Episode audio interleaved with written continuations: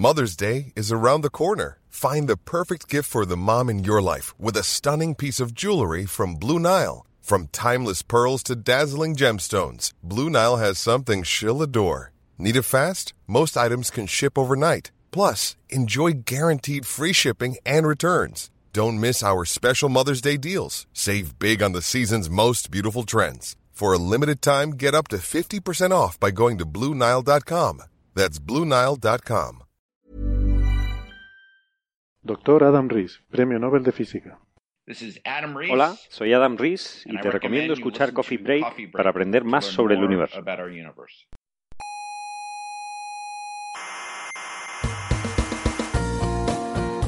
Aquí comienza Coffee Break, la tertulia semanal de la actualidad científica. ¿Sabe usted una cosa? Dígame. Yo cuando pienso en grandes distancias me mareo. ¿Ah, sí? ¿Se, se marea? Sí, me entra vértigo ante la estupefacción. Ya verá, diga una distancia grande. ¿Un- ¿Una distancia grande? Sí, una distancia grande, dígala. Eh, yo qué sé, 20.000 años luz. Ay, Sí, se, se ha caído, sí. Coffee Break, el único programa científico que apoya el estupor.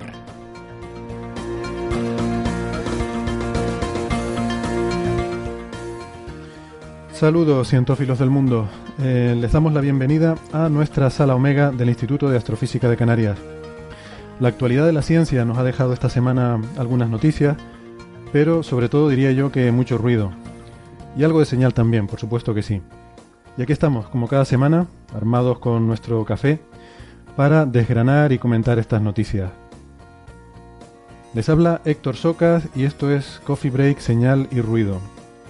Hoy hablaremos sobre hologramas malentendidos, sobre biotecnología, sobre una tensión que hay entre las diferentes medidas de la constante de Hubble em, y probablemente también sobre un supuesto vacío intergaláctico que misteriosamente parece que nos empuja por el cosmos. ¿eh? Ahí es nada. Les recuerdo que nos pueden escuchar eh, tanto en iVoox como en iTunes, que eh, si les gusta este programa se pueden suscribir para tenerlo siempre disponible, por ejemplo en sus móviles o en sus dispositivos portátiles, y que le pueden dar al botoncito de me gusta, no se corten, siéntanse libres de darle, que a nosotros nos gusta que le den a me gusta o que dejen una valoración positiva en iTunes. Y si tienen cualquier duda sobre, bueno, sobre cualquier cosa, eh, tienen toda la información en nuestra página web que es señalirruido.com. Así con la ñ y todo, no pasa nada, señalirruido.com. En la radio nos pueden escuchar eh, en Canarias en las emisoras ICODEN Daute Radio, Radio El Día, Radio ECA y Ondas Yaiza. Y en Argentina estamos en la FM 99.9 de Mar del Plata. Antes de empezar, eh, permítanme un pequeño anuncio. Este sábado, 11 de febrero, es el Día Internacional de la Mujer y la Niña en la Ciencia. Nosotros queremos sumarnos a la celebración y para ello vamos a hacer un programa especial. Esto a ver cómo sale porque es una cosa un poco experimental, pero la idea en principio es que nos vamos a echar a la calle. Para los oyentes que estén en Tenerife, les invitamos a, que pasen por allí, se acerquen a saludar, porque vamos a estar en la laguna, en la calle Herradores número 46, que por lo que tengo entendido es una especie de patio interior, ¿eh? así que si está lloviendo, como parece que va a ser el caso, pues no pasa nada. Eh, es el patio este que hay entre las tiendas de Hueve y de Mango en la calle Herradores. Repito, número 46. Esto está un poquito por encima de la avenida Trinidad. Así que ya saben, estaremos por allí a partir de las 11 de la mañana, ¿eh? el día 11 a las 11 de la mañana, para que sea fácil recordarlo. Y también pues les invitamos a quien les apetezca, pues que bueno, que estén por ahí de paseo o cualquier cosa, pues que pasen y, saluden, incluso a lo mejor pueden participar en el programa, no lo sé. Eh, habrá también más actividades que organiza el Instituto de Astrofísica de Canarias y la UC3, que es la Unidad de Comunicación y Cultura Científica, con también cosas para niños. Creo que incluso en principio eh, hay idea de tener un telescopio solar en la calle, por si el tiempo acompaña. Pero bueno, eh, si no tiene nada mejor que hacer, pues espero que nos veamos por allí. Pero venga, vamos a empezar ya la tertulia. Y como no hay tertulia sin contertulios, pues eh, yo estoy aquí encantado de, de presentarles eh, a esta gente que tengo aquí conmigo. Por ejemplo, Andrés Asensio, que es doctor en ciencias físicas, investigador del Instituto de Astrofísica de Canarias. Hola Andrés. Hola, ¿qué tal? En Twitter, arroba a- A- Ase- Asensio R. ah, Asensio R. Muy bien. Eh, también Carlos Westendorf, eh, doctor en ciencias físicas, también del, Instituto de Astrofísica, arroba cwesten. Sí. Hola, Carlos. Hola, ¿qué tal? Muy bien. Y tenemos un invitado muy especial, que estoy, estoy encantado de darle la bienvenida a Francis Villatoro, que muchos de nuestros oyentes seguro que conocen por su blog famoso en el mundo entero, el blog de la mula Francis, arroba emule news, ¿verdad? En Twitter, exactamente, sí. ¿Qué tal, Héctor? Muy bien, muy bien. Pues, pues de verdad un honor y además de, conocerte porque es la primera vez que hablamos, pero somos muy fans de tu blog. Sí, sí. muchos años que lo seguimos. Lo leemos mucho. Lo leemos mucho y, y de verdad, además, eh, bueno, personalmente quiero felicitarte porque me parece una idea brillante esto de hacer un, un, eh, un blog de divulgación de, de, ciencia en plan, en plan hard, que a nosotros nos gusta mucho, divulgación para científicos también, porque, bueno, creo que hay poco de eso, ¿no? Eh, y y la verdad que está muy bien. Y no, y no sé cómo das abasto para tantas cosas, la verdad, porque además, por supuesto, compaginas esto con tu trabajo en la universidad, ¿verdad? Eres profesor eh, en la Facultad de Biología, ¿es correcto? Eh, bueno, yo soy, estoy adscrito a industriales, a la Escuela de Ingenieros Industriales, pero doy clase en el segundo cuatrimestre en la Facultad de Ciencias en Bioquímica. Eres doctor en matemáticas, pero has estudiado también física. Eh... He estudiado física, informática y soy doctor en matemáticas. Estupendo. O sea, que vales por tres con tertulio. Sí, sí. de lo normal. Un, lujazo. Muy bien. Sí, un lujo tenerte aquí. Pues, pues nada, vamos entonces a, a empezar con los temas que teníamos para hoy. Eh, como decía, ha habido muchas noticias que han tenido mucha repercusión mediática esta semana y noticias importantes. Las dos cosas. Ha habido noticias que han tenido repercusión mediática y, o, por otra parte, ha habido noticias importantes. No, no son las mismas. o no necesariamente. Eh, quizás la que más ha tenido repercusión, eh, bueno, aunque está probablemente más de la semana pasada, es la noticia sobre el universo holográfico y un estudio que supuestamente, según muchos medios de comunicación, demuestra que nuestro universo es un holograma. Eh, esto surge de un, un, un, artículo publicado en Physical Review Letters por Afshordy como primer autor, que es un investigador del que hemos hablado también hace poco a raíz de un, eh, un trabajo que había publicado sobre eh, una cosmología alternativa. Eh, pero en este caso, pues, bueno, supuestamente, pues daba evidencia observacional, sería la primera evidencia observacional, de que el universo es un holograma. Y bueno, me gustaría que aclaráramos un poco esto, porque yo creo que este titular así a lo mejor es un poco, da lugar a malentendidos Um, así que, bueno, no, no, sé qué opinión les merece, ¿no? Eh, primero, el trabajo en sí y, y la repercusión mediática que ha tenido. Eh, por ejemplo, Francis, que creo que tú has comentado esto en tu blog, ¿verdad? Eh, sí, básicamente la, la, idea de la cosmología holográfica no tiene nada que ver con que el universo sea un holograma o que, que nosotros seamos un holograma, ¿no? Hay que dejar claro que esto es un concepto que comentaste con, en el programa en el que aparecieron eh, Juan Martín y José Eldestein, el tema de la eh, dualidad, la correspondencia entre eh, teorías que tienen gravedad y teorías de campos cuánticos conformes. Este tipo de correspondencia se suele hablar de holografía porque la teoría gravitacional tiene una dimensión más espacial que la teoría cuántica de campos. Entonces, en este tipo de modelos, eh, cuando intentas aplicar la holografía a, o estos conceptos de principio holográfico a la cosmología, lo que tratas de entender básicamente es el universo preinflacionario. La inflación cósmica, esa gran aceleración del universo en los primeros instantes de, de, de, tras el Big Bang, tras la posible eh, fluctuación original, eh, esa inflación eh, cósmica da como consecuencia, acaba eh, en un momento que es una fase que se llama recalentamiento, que genera toda la materia, todo lo que existe en el universo que conocemos en la actualidad, y, da como consecuencia la expansión cósmica que tenemos actualmente. Pero, ¿qué pasa con el universo antes de la inflación? Ahí no tenemos muy claro cuáles son sus propiedades.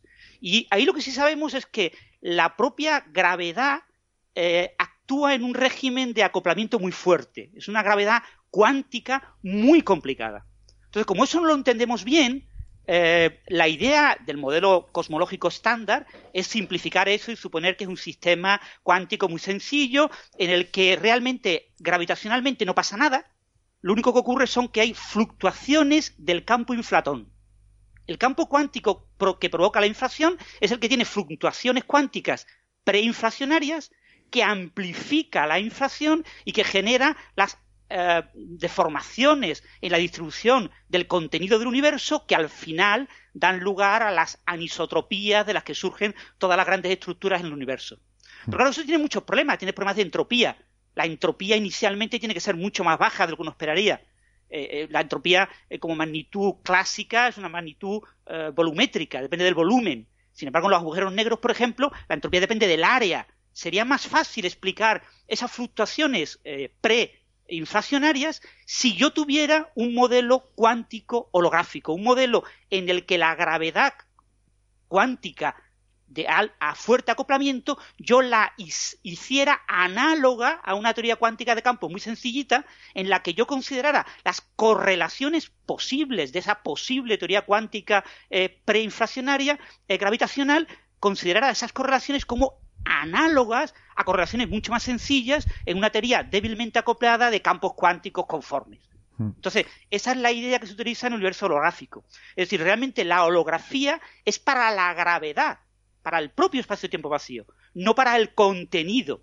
Luego no tiene sentido decir que somos un holograma o que el universo es un holograma. En realidad lo único que hacemos es una analogía, como se puede hacer entre un sistema de fluidos y un sistema térmico, un sistema eléctrico. Son analogías eh, físicas entre eh, las correlaciones cuánticas entre una teoría cuántica muy sencillita y una teoría clásica en el régimen de acoplamiento fuerte que yo supongo que también debería ser cuántica. Entonces, lo que yo estoy tratando es de construir un modelo preinflacionario de cómo son esas fluctuaciones cuánticas preinflacionarias que la inflación infla. Claro, para que ese modelo coincida con el universo que conocemos, el, tras la inflación, el comportamiento de estas eh, fluctuaciones tiene que ser prácticamente idéntico al del modelo cosmológico estándar, con lo que ya este tipo de modelos inflacionarios eh, cosmológicos eh, con holografía que son del orden del año 2010 ya se habían comprobado con datos de WMAP del Fondo Cósmico de Microondas y ahora lo nuevo, lo que ha hecho eh, Asordi es básicamente eh, aplicarlo a los datos de Planck. ¿Vale? O sea que realmente no es una nueva confirmación de que estos modelos funcionan, estos modelos se diseñan para que den exactamente tras la inflación lo que tienen que dar. Porque si dan otra cosa, rápidamente se falsean, ¿no? Entonces son modelos que utilizan esas ideas de Maldacena, eh, de Juan Martín, de asociar a una posible gravedad cuántica una teoría de campos eh, cuánticos mucho más sencilla, eh, en el sentido de que las correlaciones, lo que lleva entre, coges dos puntos del espacio-tiempo y dices, más o menos cómo se, estadísticamente se correlacionan estos dos puntos. Pues digo, pues me imagino que se correlacionarán de manera similar a cómo se correlacionan dos partículas en una teoría cuántica de campos. Entonces, ese tipo de analogía física me lleva a, proponer un modelo cosmológico holográfico que, bueno, por fortuna coincide muy bien con eh, eh, lo que observamos en, eh, en, el fondo cósmico de microondas gracias al telescopio espacial Planck, pero con una pequeña diferencia, y que coincide ligeramente peor que el modelo cosmológico estándar y para modos multipolos bajos difiere claramente del modelo cosmológico estándar. Lo que pasa es que para multipolos bajos los datos de Planck son mm. terriblemente malos. Tienen unas bandas de error terribles. Sí, el mismo, problema, el mismo problema tiene el modelo lambda CDM, ¿no? O sea, es un problema observacional en el cual la restricción restricciones observacionales para bajos eh, órdenes de, mm, angulares, ¿no? no están, no están bien medidos. Para, distancias angulares enormes. Distancias angulares muy grandes. del cielo que corresponden a múltiplos bajos, Efectivamente. el modelo funciona muy mal. Pero sobre todo porque el plan no lo puede medir. O sea, si quieres medir. Sí, digamos que no es que el modelo funcione mal, sino que es que las observaciones son incapaces de restringir eh, un modelo u otro, ¿no? De hecho, yo, bueno, leyéndome el artículo me resulta curioso, ¿no? Porque, claro, en el fondo son es, es eh, una forma de poner eh, a competir dos modelos diferentes que son, digamos, puramente fenomenológicos, ¿no? Em, a competir contra unas eh, observaciones a ver quién de los dos eh, funciona mejor, ¿no? Y justamente las diferencias sutiles entre los dos modelos ocurre donde las observaciones son peores, ¿no?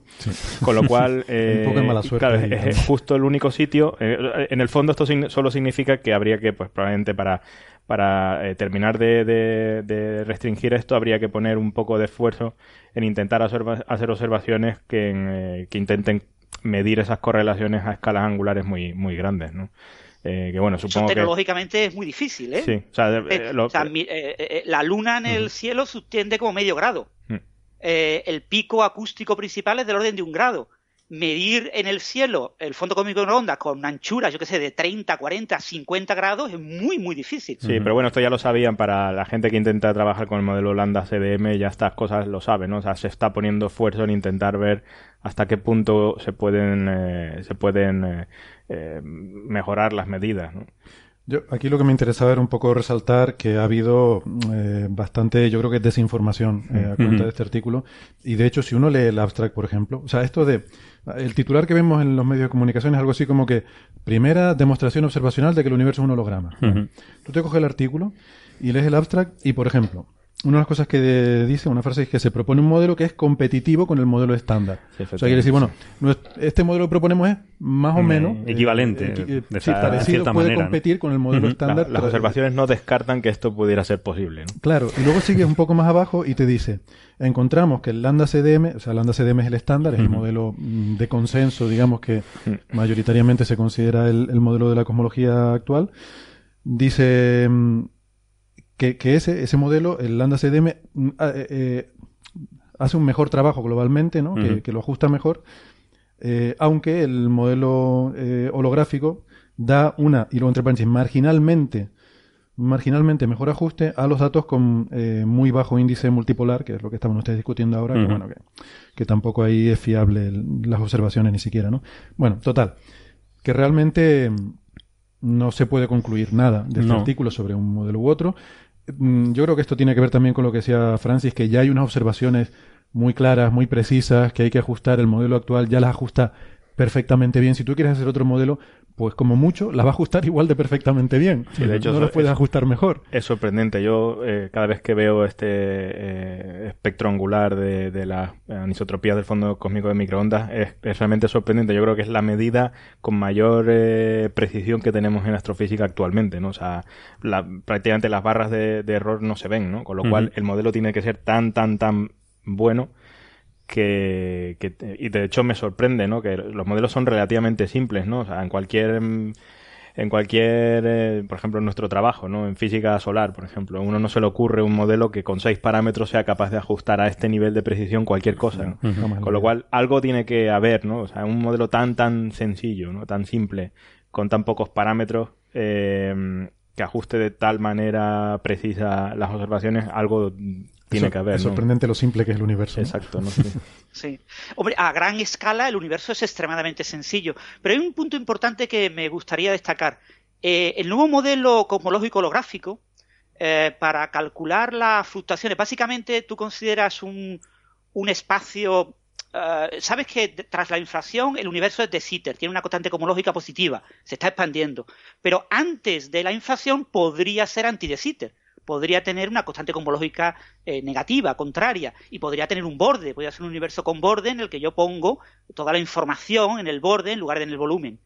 Eh, en este trabajo, cuando yo ahí, en esa gravedad cuántica fuertemente acoplada, preinflacionaria, aproximo los datos con el modelo, con la teoría conforme, con la teoría de campos cuánticos sencilla, en régimen de acoplamiento débil, me tengo, me encuentro con el gran problema de que para los multipolos bajos no soy capaz de hacerlo de forma perturbativa. De hecho, este artículo solamente hace una aproximación mm. perturbativa para esos modos bajos. Mm. Por lo tanto, para modos bajos, incluso la teoría que aparece en este artículo es bastante incorrecta, es bastante aproximada. Los propios autores lo confiesan, que es posible que cuando se incorporen efectos no perturbativos para la estimación de las predicciones de su modelo para múltiplos bajos, que se obtengan resultados más próximos a los que da el modelo cosmológico eh, eh, de consenso. Mm, sí, es posible. Y luego hay otra cosa que realmente es que tampoco es sorprendente esto, porque vamos a ver, si, si yo no entiendo muy mal las cosas, eh, bueno, voy, voy a dar un paso atrás, ¿no? Para hacer un poco de introducción para los, para los oyentes. O sea, aquí lo que estamos hablando es que cuando tú te vas muy atrás en el tiempo, nos vamos al Big Bang, eh, bueno, esto es lo que hablamos en el episodio anterior, precisamente, que estábamos, eh, por casualidad, les aseguro que es casualidad absoluta, pues estábamos hablando con Maldacena y con Edelstein y, con Rubiño sobre todo esto de la holografía y la dualidad de Maldacena y tal. Em, entonces, el tema es que tenemos estas dos teorías que las tenemos muy separadas, la relatividad general para las cosas grandes, la mecánica cuántica para las cosas pequeñas, y no sabemos cómo juntar esas dos teorías de momento. Pero claro, cuando tú te vas muy atrás en el tiempo, eh, es lo que nos decía Juan Martín Maldacena, o sea, solo hay dos sitios en los que esas dos cosas tienes que juntarlas, que es en agujeros negros o justo al principio del Big Bang. Entonces, cuando te vas hacia atrás en el tiempo, al origen del universo, mm, tienes que tener una teoría de eh, gravedad cuántica, que ahora mismo no tenemos una teoría rigurosa, correcta, ¿no? Tenemos pequeñas pinceladas, eh, algunos trazos de cómo debe ser esa teoría. Y la dualidad de Maldacena es uno de esos trazos que tenemos. Em, o la conjetura de Maldacena es uno de esos trazos que tenemos, que bueno, más o menos la entendemos bien para em, esta relación entre espacios de anti de Sitter y, teorías eh, de, campos cuánticos conformes. Em, pero la conjetura que, bueno, que la mayoría de los físicos aceptan es que esto probablemente se, se cumple en general. Claro, entonces aquí lo que se hace es aplicar esa, esa hipótesis, esa conjetura, para decir, bueno, en este instante inicial del universo, donde necesitamos una teoría de gravedad cuántica y no sabemos cómo es, pues vamos a aplicar esto, eh, esta conjetura, vamos a asumir que esto, lo que decía Francis, se puede describir de una forma más sencilla, con teorías de campos cuánticos en los que nos olvidamos de la gravedad en un contorno eh, con una dimensión menos, y entonces lo resolvemos ahí. Eh, de esta forma se hacen estos modelos y esto se contrasta con las observaciones. A mí me parece que esa es la noticia. O sea, la noticia es que la conjetura de Maldacena da buenos resultados aquí en estos modelos. Sí, Produce resultados que se parecen a las observaciones. Eso es lo que para mí es la, sería la noticia importante de este artículo. No decir el universo es un holograma, sino que, bueno, esto es una pista más que parece confirmar eh, esa, esa conjetura. Sí, un punto importante que hay que recordar es que la conjetura de Maldacena es como cuando yo digo física de estado sólido o cuando digo física de fluidos. ¿Qué es física de fluidos? Hay muchísimas cosas, ¿no? La conjetura de Maldacena es eh, agrupa a toda una línea de varios, yo diría, miles de investigadores que están trabajando en cosas que a veces no tienen nada que ver, y son muchas cosas metidas en una única idea. La idea es que si hay una teoría cuántica de la gravedad y tiene efectos cuánticos, esos efectos cuánticos deben de ser análogos a las teorías cuánticas de campos. Esa es la idea de la conjetura de Maldacena. Entonces, en este artículo concreto de esta gente, en estos modelos holográficos del universo preinflacionario, que sustituyen, entre comillas, la inflación por el hecho de que eh, esa eh, holografía podría dar un resultado más o menos equivalente a la inflación, eh, en ese tipo de modelos realmente no se usa la conjetura de Maldacena. ¿Vale? En rigor no se usa, es que no es necesaria. Yo lo único que hago es decir, supongamos que la teoría cuántica de la gravedad, que no sé cuál es, se parece a una teoría de campos cuánticos conformes. Tomo, por ejemplo, esta teoría cuántica de campos conformes. Pero ¿hay algún tipo de evidencia de que de verdad esa teoría corresponda a una gravedad cuántica concreta? ¿Hay algún tipo de modelo de juguete que son los, que trabajan Maldacena y la gente que hace la parte más matemática, que instancie esta analogía, esta inspiración? Pues no, no lo hay.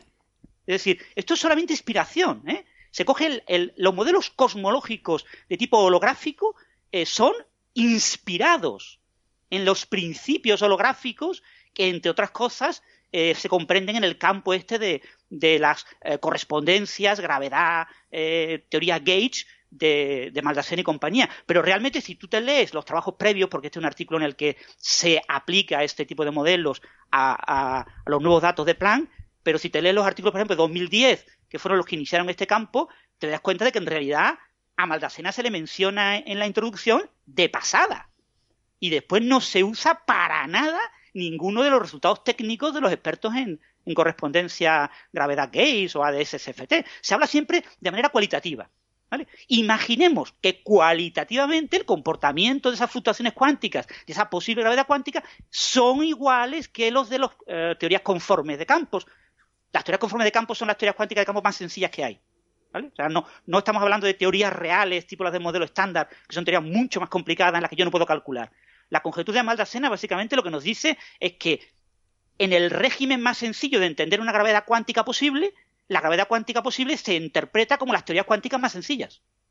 Yo cojo las teorías cuánticas conformes, superconformes, super renormalizables, son teorías de escándalo, maravillosas, muy sencillas. En ellas puedo calcular muchas cosas de manera perturbativa y digo, hago esta, esta afinidad entre estas dos teorías y calculo cosas.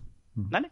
Entonces, realmente es una conjetura, es una correspondencia, son ideas, es un campo muy amplio, muy abierto, mucha gente trabaja en este campo. Hay decenas de miles de artículos publicados eh, sobre esta línea, pero en realidad aquí son inspiraciones, ¿eh? no son realmente teorías claramente definidas. ¿eh? sí, o sea, entiendo. Entonces, se, Perdona, ¿ibas a decir algo? No, no, bueno, iba a decir un poco, por eso al principio dije un poco fenomenológicas, ¿no? Porque en el fondo esto se parece un poco también a, en, algunas teorías matemáticas, sobre todo de, interpretación de datos, ¿no? Eh, de cómo, en estadística, por ejemplo, ¿no? De cómo eh, aplicando técnicas un poco equivalentes a esta en las que uno trabaja en un cierto espacio y pasa a un espacio de mayor dimensión, por ejemplo, las cosas se simplifican, ¿no? Realmente no tienes ni idea de lo que está pasando. Eh, lo único que sabes es que a posteriori las cosas son más fáciles, ¿no? Eh, cuando uno trabaja en, ese espacio, ¿no? Eh, y, entonces, un poco cierras los ojos, eh, tiras para adelante y las cosas te, funcionan.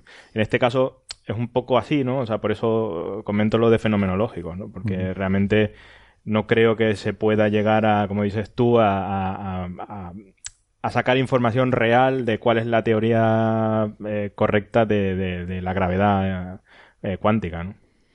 De todas formas, en este nuevo trabajo de Asfordi y de eh, los trabajos previos que se han publicado en esta línea, eh, se hacen predicciones muy firmes y muy concretas, eh, predicciones holográficas, de cosmología holográfica, para la, la proporción de componente no gaussiana en las anisotropías del fondo cósmico de microondas. Las anisotropías térmicas, o sea, esas pequeñas variaciones de la temperatura del fondo cósmico de microondas, son básicamente gaussianas, son muy sencillitas, son cosas muy, muy sencillitas. Eso es lo que predice la mecánica cuántica. Cuando tienes una teoría muy sencillita, todo es muy sencillito. Sin embargo, hay pequeñas componentes no lineales. Mm. Los datos de Planck eh, descartan eh, realmente no son firmes, ¿eh? porque estamos hablando del orden de que ese, ese valor, ese factor, pues ronda cero con un error del orden de 20. ¿no? Entonces tiene un valor de tipo 20 eh, más menos 30, cosas de ese tipo. ¿no? En este artículo concreto se da un valor muy concreto a las proporciones de estas componentes no gaussianas y es 5 partido 36. Y se considera que ese valor exacto es una predicción eh, holográfica. Obviamente, hasta que no lleguemos a poder medir con esa resolución eh, esas eh, componentes no gaussianas en las anisotropías, pues esto será una predicción que se mantendrá durante mucho tiempo. Va a ser muy difícil, ¿eh? Recordar que ahora mismo estamos hablando de 20 más menos 20. Sí, sí, eso de hecho. Y estamos hablando de una predicción del orden de 0, eh, poquito. Sí, sí, no, no, vamos, no quiero entrar mucho en ese tema, pero eso es súper interesante y de hecho es uno de los temas que teníamos pensado haber tratado la semana pasada, cuando yo dije al final, siento que se nos quedan algunos temas y algunos son los, los de José Alberto sobre la cosmología. Ese era uno y eh, espero que sí que lo, lo, abordemos con más profundidad en algún programa porque esas no gaussianidades yo creo que son una de las cosas que van a dar más pistas, ¿no? En el futuro, si se, si se consigue medir eso bien, puede ser, puede ser súper interesante. Sí, sobre todo porque permiten sesgar modelos de inflación y saber eh, diferentes modelos de inflación predicen eh, diferente componente no gaussiana en, estas anisotropías térmicas y estos modelos eh, holográficos también predicen valores concretos, lo que se puede sesgar eh, muchos modelos cuando tengamos una precisión en esos datos. Mm. Eh, bueno, mm, yo de todas formas tampoco me quería entretener mucho más en esto, eh, sino simplemente, pues bueno, que, nuestros oyentes no se queden con, con, la idea equivocada, ¿no? Sobre todo por, eh, porque, bueno, luego se asocia esto mucho con la idea de si el universo es real o no es real, si es una simulación o no es una simulación, que en fin es otro debate totalmente diferente que no tiene absolutamente nada que ver, pero la palabra holograma y holográfico ya parece que nos lleva en esa dirección, pero no, olvídense, no, no es nada de eso.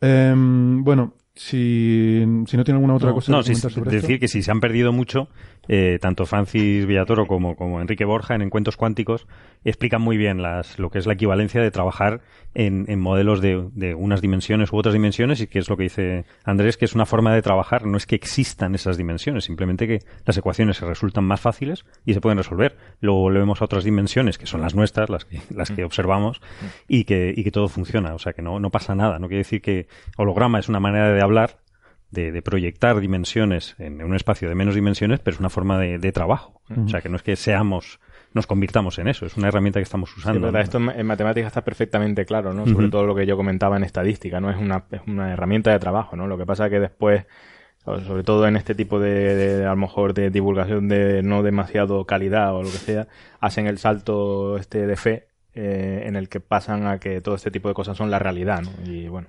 A mí me encanta la ilustración típica de todas estas cosas con la imagen de R2 proyectando la imagen de la princesa Leia, ¿no? claro, claro. Es muy bonito.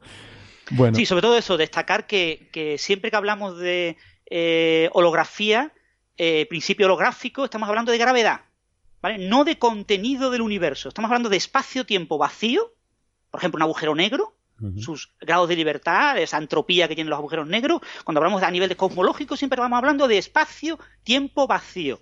Y estamos haciendo un análogo cuántico, una teoría cuántica de campo que tiene partículas, etcétera, a el espacio-tiempo vacío. Nunca estamos teniendo en cuenta lo que hay dentro del espacio. Vale, pues vamos entonces a pasar de tema y vamos a hablar de una cosa que tiene mucho que ver, está muy íntimamente relacionado con esto, que eh, son cosas de biotecnología. Porque, porque, porque sí, porque, sí, porque está dentro del universo. Está dentro del universo. Y, no, y esta es una historia además muy, muy curiosa. Te, tenemos una anécdota que, que, me apetece contarle a nuestros oyentes porque pues, tiene, tiene, su gracia. Resulta que estuvimos hablando hace dos programas, en el episodio 95, sobre unas investigaciones eh, que se estaban llevando a cabo por equipos de trabajo, eh, algunos además de, lo, de, los pioneros en esto, en el Hospital Gregorio Marañón de Madrid. Y eh, bueno, pues hablamos de unas técnicas para eh, utilizar tecnología de impresión 3D para eh, hacer tejidos humanos. Eh, lo del biotoner que comentabas. Sí, Carlos, sí, sí. Que, está muy divertido. Y, y, bueno, el caso es que después de ese programa nos llegó un mensaje de un oyente que nos contactó eh, con una serie de, de comentarios sobre, eh, sobre lo que habíamos hablado, que hasta aquí no tiene nada de particular, es lo que, que, pasa muy a menudo.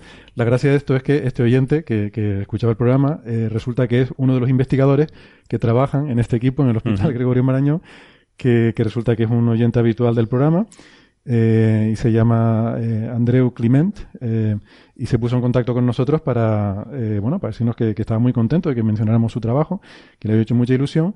Y pues bueno en, su mensaje nos daba una serie de, de, explicaciones no con más detalles sobre las cosas que están haciendo. Entonces pues se me ocurrió en fin invitarlo a que nos contara todo este tipo de cuestiones en más detalle de lo que nosotros pues someramente y con nuestros conocimientos tan limitados en estas cosas porque, en fin, nosotros de ciencia vamos bien, pero de biología... Ahí es más complicado. de todas formas, es un lujo tener gente de, de, este nivel que nos está escuchando, que además le gustaba, lo que, lo que decíamos no, era, no eran salvajadas, o por lo menos no nos dio a, a entender, y además quiso aportar y lo hizo y lo, y lo hizo súper bien, ¿no? O sea, que, que, es genial ser vehículo para también otros o, otra gente experta que quiera contar las cosas también, ¿no? Que, que pues, nos sentimos muy orgullosos, ¿no? Pues sí, sí. Y hay que ficharlo, claramente. Hay, hay que ficharlo. A mí me hizo mucha ilusión y la verdad es que hablamos con él, hicimos una entrevista y me encantó cómo explicaba las cosas. Me parece que tiene una forma muy, muy didáctica de explicar las cosas. Así que, mm, así que bueno, no, no, no, digas nada porque para la negociación no es bueno tampoco. Que bueno, bueno. Que, el sueldo es el de, es el de todos. Pero, ¿no? Exacto, sí. Pero bueno. Da para chicles y un poco más. Unos cafetillos. Veremos qué se puede hacer. Bueno, mientras tanto, eh, vamos a ponerle esta, esta entrevista que, que tuvimos y, y, ahora nosotros aprovechamos para tomar un café y a la vuelta, pues comentamos un poco a ver qué les ha parecido. Doctor Andreu Clement, bienvenido a Coffee Break. Muchas gracias, Héctor. Es un honor para mí poder estar aquí. eh, el doctor Clement, bueno, Andreu, eh, es eh, investigador postdoctoral en el Hospital Gregorio Marañón y pues nos hizo mucha ilusión, la verdad, recibir tu mensaje sobre los, en fin, los comentarios que hicimos en nuestro programa, no el anterior, sino en nuestro programa 95, si no recuerdo mal, en el que estuvimos hablando de unas investigaciones súper interesantes que están haciendo ustedes ahí, en particular eh, en aquel programa estábamos hablando sobre pues eh, utilizar tecnología de impresoras 3D para producir nuevos eh, tejidos de, piel de piel humana y bueno la conversión luego derivó también a hablar sobre el crecimiento de tejidos de, de, corazón utilizando también pues algún tipo de sustrato bueno, que hay, hay, diferentes formas de hacerlo. Y queríamos preguntarte un poco por eso, porque por lo que nos contabas en tu mensaje, mm, tú trabajas justamente en este grupo, ¿no? Sí, la verdad es que fue, muy bonito cuando pusiste a hablar de lo que nosotros hacemos y, y, es verdad que además de colaborar con el grupo del doctor Jorcano, que es el que se encarga de realizar toda la impresión 3D de piel y nos está ayudando también a ponerlo en marcha para corazón, eh, nosotros, nuestro grupo aquí en el Marañón, eh, trabajamos tratando de generar corazón. Entonces lo que hacemos es, entre varias líneas, eh, cogemos tejido de cardíaco de humano o animal, que quitamos todas las células, lo descelularizamos y encima de ello plantamos eh, células madre humanas que somos capaces de diferenciar a cardiomiofito. Entonces, al final lo que conseguimos son una especie de pequeños, por ahora, pequeños parches de unos 2 por 2 centímetros que tienen actividad eléctrica y capacidad para, contraerse.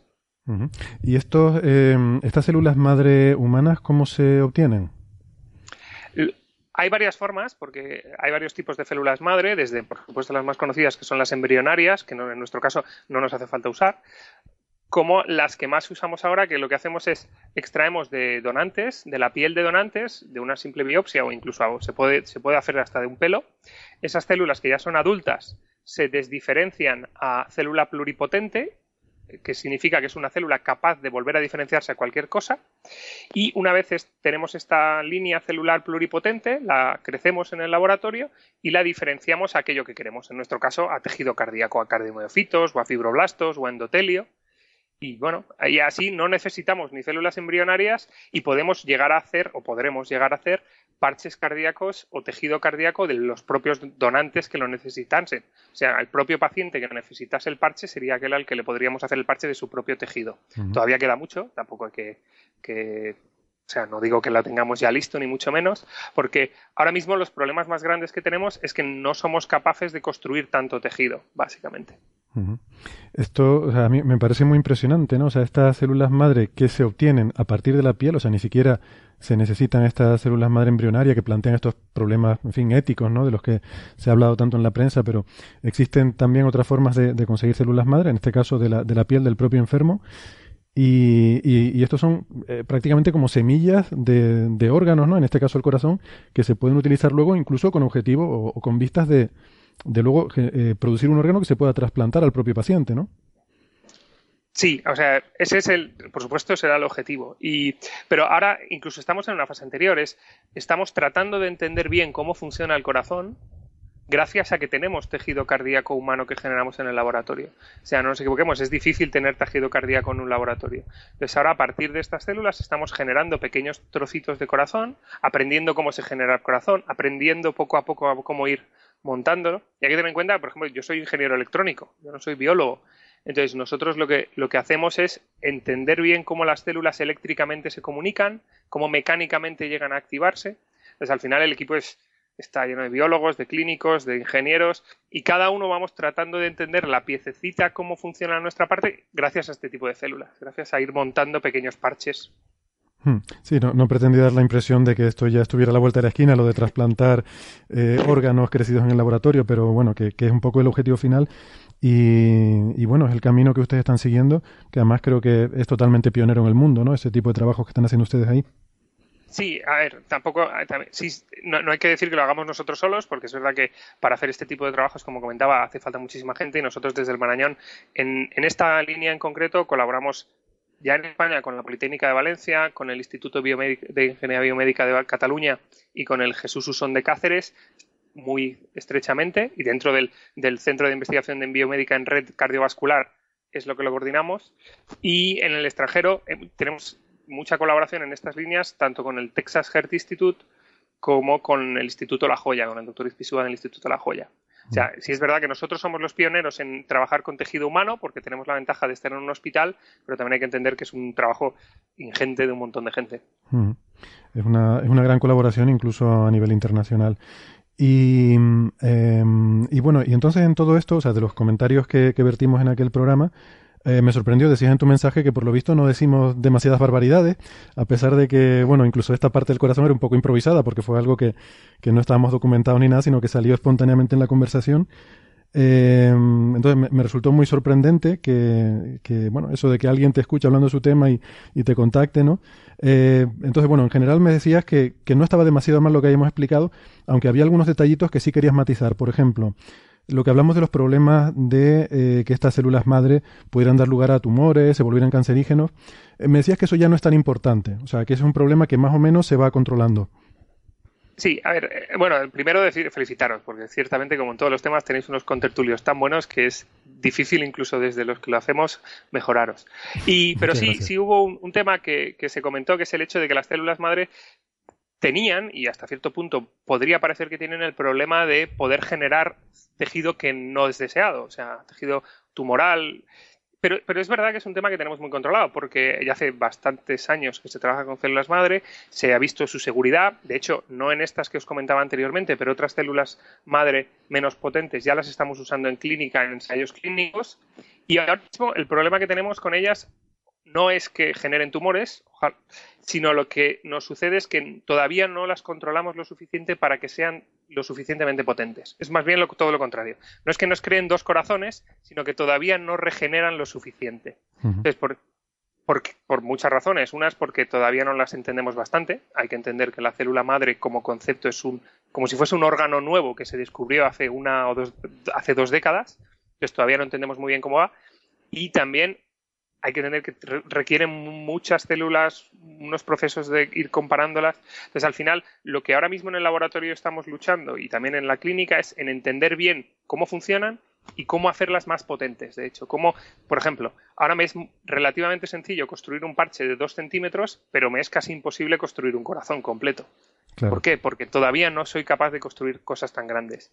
Entonces, un poco por tranquilizar a los que sean posibles pacientes, que luego les digamos que estas terapias son buenas, o incluso a los que ya les incluimos en, estudios clínicos, en fase 1 y en fase 2, que son súper seguras. Si algo hemos visto es que son muy seguras, tanto lo que hacemos con estas más pluripotentes como las células madre adultas no tan pluripotentes que ya estamos implantando, no, no hay descrito ah, problemas adversos. Más bien al contrario. Lo que, la duda que tenemos es si no son suficientemente eficientes. Ya.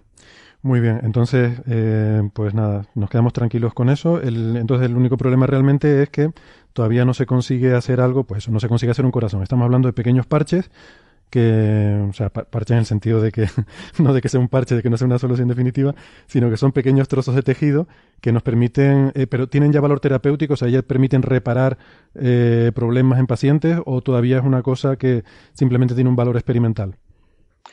A ver, eh, Efectivamente, los llamamos parches, entre otras cosas, porque el objetivo final será cubrir la zona infartada. O sea, cuando una persona tiene un infarto, lo que suele suceder es que se ocluye una de las arterias, entonces se muere una región del corazón. Afortunadamente no el corazón, porque si no tendríamos un problema muy serio. Pero el paciente suele sobrevivir y una zona está dañada. Entonces, al final, lo que nos interesa es regenerar esa zona que está dañada. Entonces, estamos tratando de hacer parches para no sustituir, o sea, podríamos entender sustituir esa zona dañada. A día de hoy, los parches que estamos haciendo en el laboratorio todavía no consideramos que sean lo suficientemente buenos como para terapia, por eso los estamos probando primero en, el in vitro, eh, ya hemos hecho estudios en ratitas y ahora estamos arrancando los estudios en cerdos. Y entonces estos parches en humanos no sabemos lo que tardará en llegar a clínica, todavía tenemos que aprender mucho de ellos. Lo que sí que ya estamos probando en clínica, y te comentaba anteriormente, no son todo un parche, sino las células solas, o sea, sin andamio. Llamémosle como inyectar unas células en una zona dañada. Eso sí hemos visto, sí, en toda la experimentación eh, preclínica se vio que funcionaba muy bien y de hecho a día de hoy en pacientes hay un estudio europeo, eh, BAMIS, que, está incluyendo, tratando de incluir hasta 3.000 pacientes para demostrar que efectivamente funciona en clínica. Es algo así, podríamos entenderlo como que la tecnología de células madre hay varias generaciones. La primera generación, que son las células solas, que se estuvo haciendo en la preclínica hace 10 o 15 años, ahora está empezando a validarse en clínica. Y la que, estamos, la que te comentaba de las IPS, que se conoce un poco como la tercera generación, esperamos que esté lo suficientemente madura como para que sea eficiente clínicamente, pues en eso, lustro, una década, no sabemos, depende de, mm. cuánto podamos dedicarle y cuánto aprendamos por el camino. Muy bien, qué maravilla. Pues, pues nada, eh, quería eh, preguntarte también por otro tema, porque también en, aquel episodio eh, luego vimos que se generó cierto debate en las redes sociales.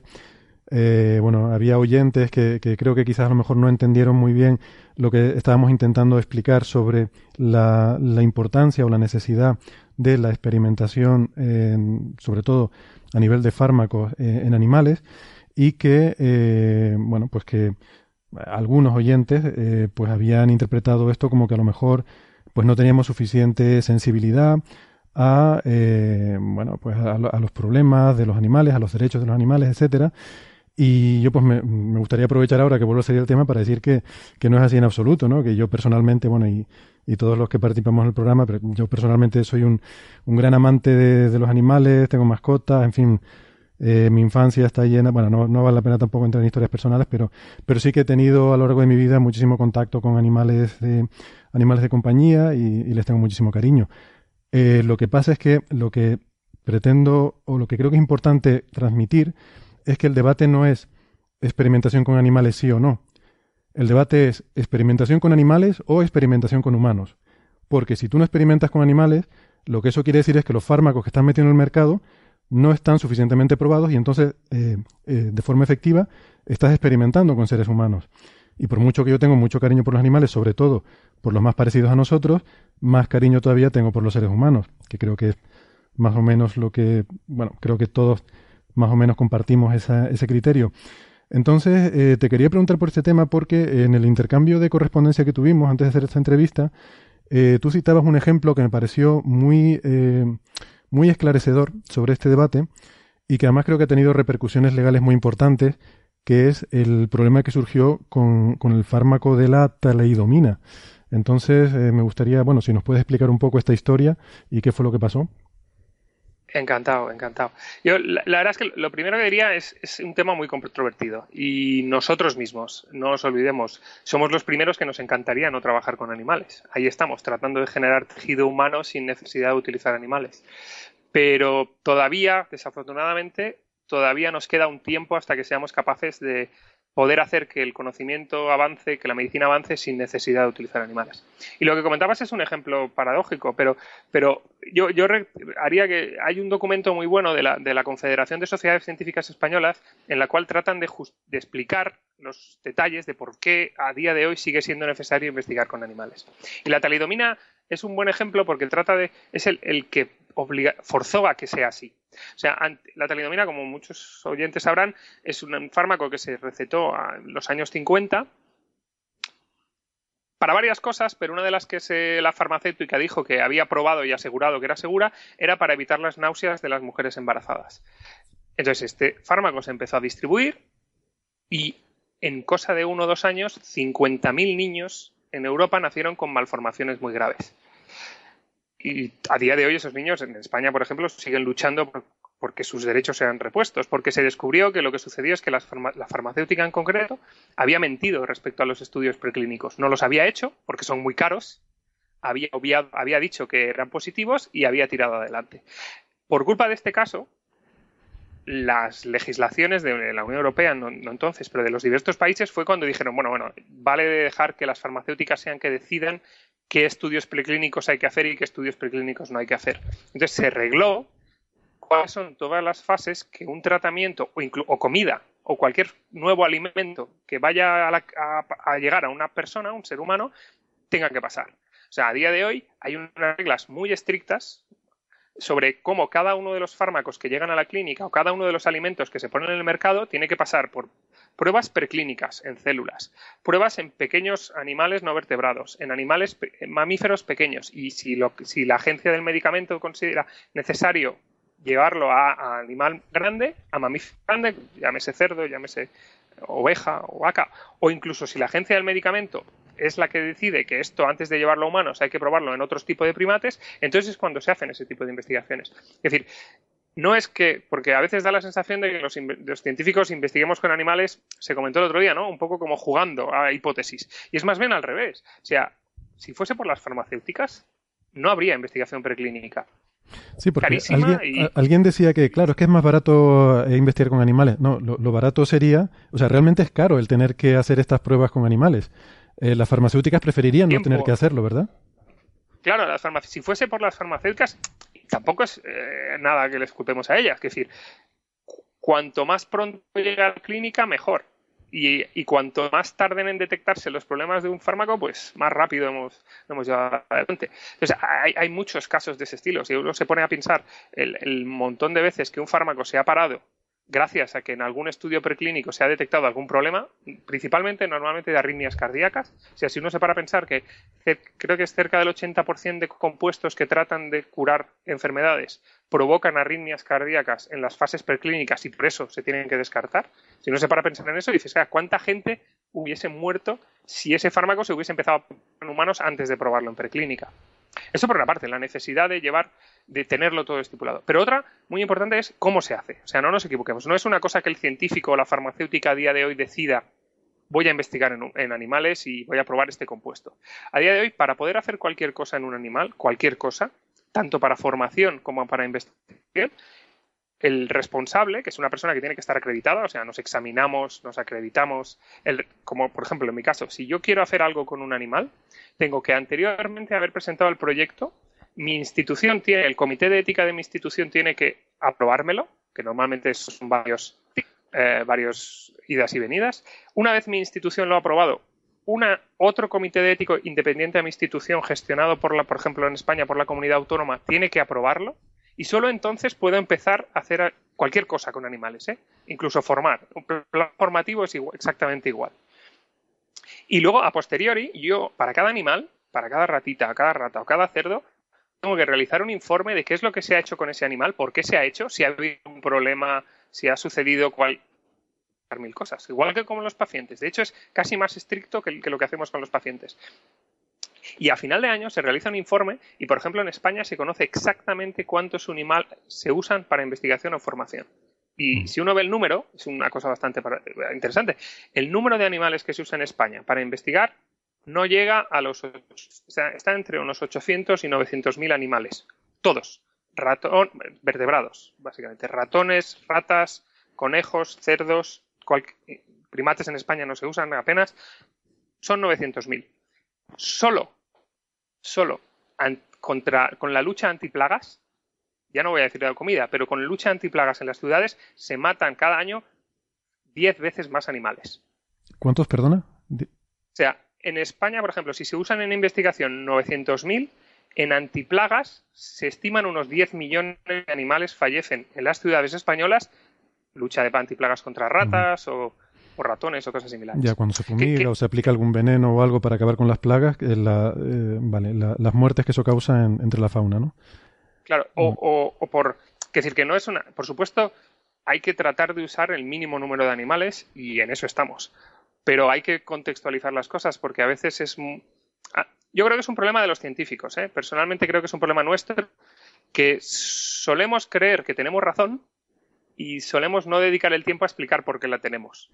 Entonces, muchas veces no le explicamos a la población por qué necesitamos investigar en animales, cuáles serían las consecuencias de no investigar en animales o qué otras opciones tenemos. Entonces, yo creo que es muy importante programas como este en el que podamos explicar un poco cuáles son los, los beneficios y los problemas que tenemos de investigar en animales. Por supuesto, tenemos muchos problemas éticos. ¿eh? No hay nadie que disfrute investigando con animales, o por lo menos nadie que disfrute, o sea, no hay nadie que pueda investigar en animales sin sin tener remordimientos. Pero por la contra dices, no, es que gracias a que este animal se sacrifica para esto, probablemente habrá gente que sobreviva o gente que viva mejor, etcétera. Mm. Y por otra parte, a los animales, el trato que tenemos con los animales es, es, muy estricto. Es decir, tenemos que tratar de reemplazar el uso de animales lo máximo que podamos, tratar de reutilizar los mismos animales en tantas investigaciones como podamos y tratar de refinar la investigación al máximo es, muy estricto y, yo creo que debe serlo. Y por supuesto, como comentaba tu compañera, por supuesto debe haber algún sitio donde haya alguien que incumpla la normativa, en cuyo caso hay que penalizarle, hay que ir y denunciarle y por supuesto que esa persona o ese grupo o esa institución eh, modifique su comportamiento. Pero también no, no me parece justo generalizar, porque porque haya alguien que lo haya haga mal, no debemos todos dejar de, todos me refiero como humanidad, no como científicos, dejar de tener el beneficio del avance de la ciencia. Sí, yo me gustaría reinsistir en el ejemplo anterior de la telidomina, porque claro, hablando en hipotético, decir, bueno, por sacrificar este animal se pueden haber salvado vidas, pues parece como que es algo muy etéreo y que, no, no sé, no, mm. eh, es muy abstracto, ¿no? Pero cuando lo planteas al revés, de decir, por no haber experimentado con animales, ha habido estos 50.000 niños que han nacido con deformaciones, pues entonces es una forma yo creo que mucho más clara de verlo, ¿no? Sí, Completamente de acuerdo. Y otro ejemplo muy cercano es una de las mejores noticias de 2016, la vacuna contra el ébola. La vacuna contra el ébola es, fue posible solo y gracias a la investigación que se hizo en ratones. Sí, estoy... ¿Cuántos ratones vale una persona? Pues es muy difícil de decir así, pero yo creo que el conocimiento que se implica hará que eso, que los hijos de todos vivan mejor. Pues muy bien, y, ya para concluir, que tampoco te quiero quitar mucho más tiempo, Andreu, em, también ahí en el, en el Hospital Gregorio Marañón, em, un trabajo que ha, eh, bueno, que ha tenido mucha repercusión mediática y además merecidamente, es el de tu colega, el doctor Ispisúa, em, que, bueno, eh, en este caso, intentando eh, producir órganos humanos en otros animales. No sé hasta qué punto tú estás involucrado o conoces esta investigación, pero ¿nos puedes comentar algo al respecto? Pues bueno, es, también un trabajo muy interesante. En esta sí es verdad que nosotros colaboramos con nuestro compatriota el doctor Izpisúa, pero esta investigación se la tenemos que, decir que es en- enteramente financiada por Estados Unidos y, y ojalá en el futuro podamos conseguir empezar a colaborar con ellos en este tema. Aquí el doctor Izpisúa lo que publicó la semana pasada y creo que mucha gente habrá visto en los medios es cómo eh, ha empezado a, desarrollar un método que nos permite, que permitirá, si todo va bien, que dentro de animales, como por ejemplo cerdos, puedan crecer órganos humanos. Es, es bastante. parece bastante ciencia ficción, pero al fin y al cabo no es tan tan complicado. Ya ha demostrado que es posible hacerlo, por ejemplo, entre ratas y ratones, o sea que en un, páncreas de ratón crezca dentro de una rata, y ahora ha empezado a demostrar cómo podría llegar a hacerse esto también en, entre cerdos y humanos. Todavía está lejos, pero, pero se va acercando. Hmm. Ahora, esto, por lo que yo tengo entendido, este trabajo se interrumpió eh, en, el, en, el, en el momento porque había un protocolo, ¿no? Esto estaba autorizado para un determinado periodo de, gestación de este animal y cumplido este periodo, pues el protocolo lo que requería era que se interrumpiera el experimento. Con lo cual, eh, por lo que yo entiendo, eh, corrígeme si me equivoco, eh, digamos que no se ha llegado a producir este cerdo con tejido humano en su interior.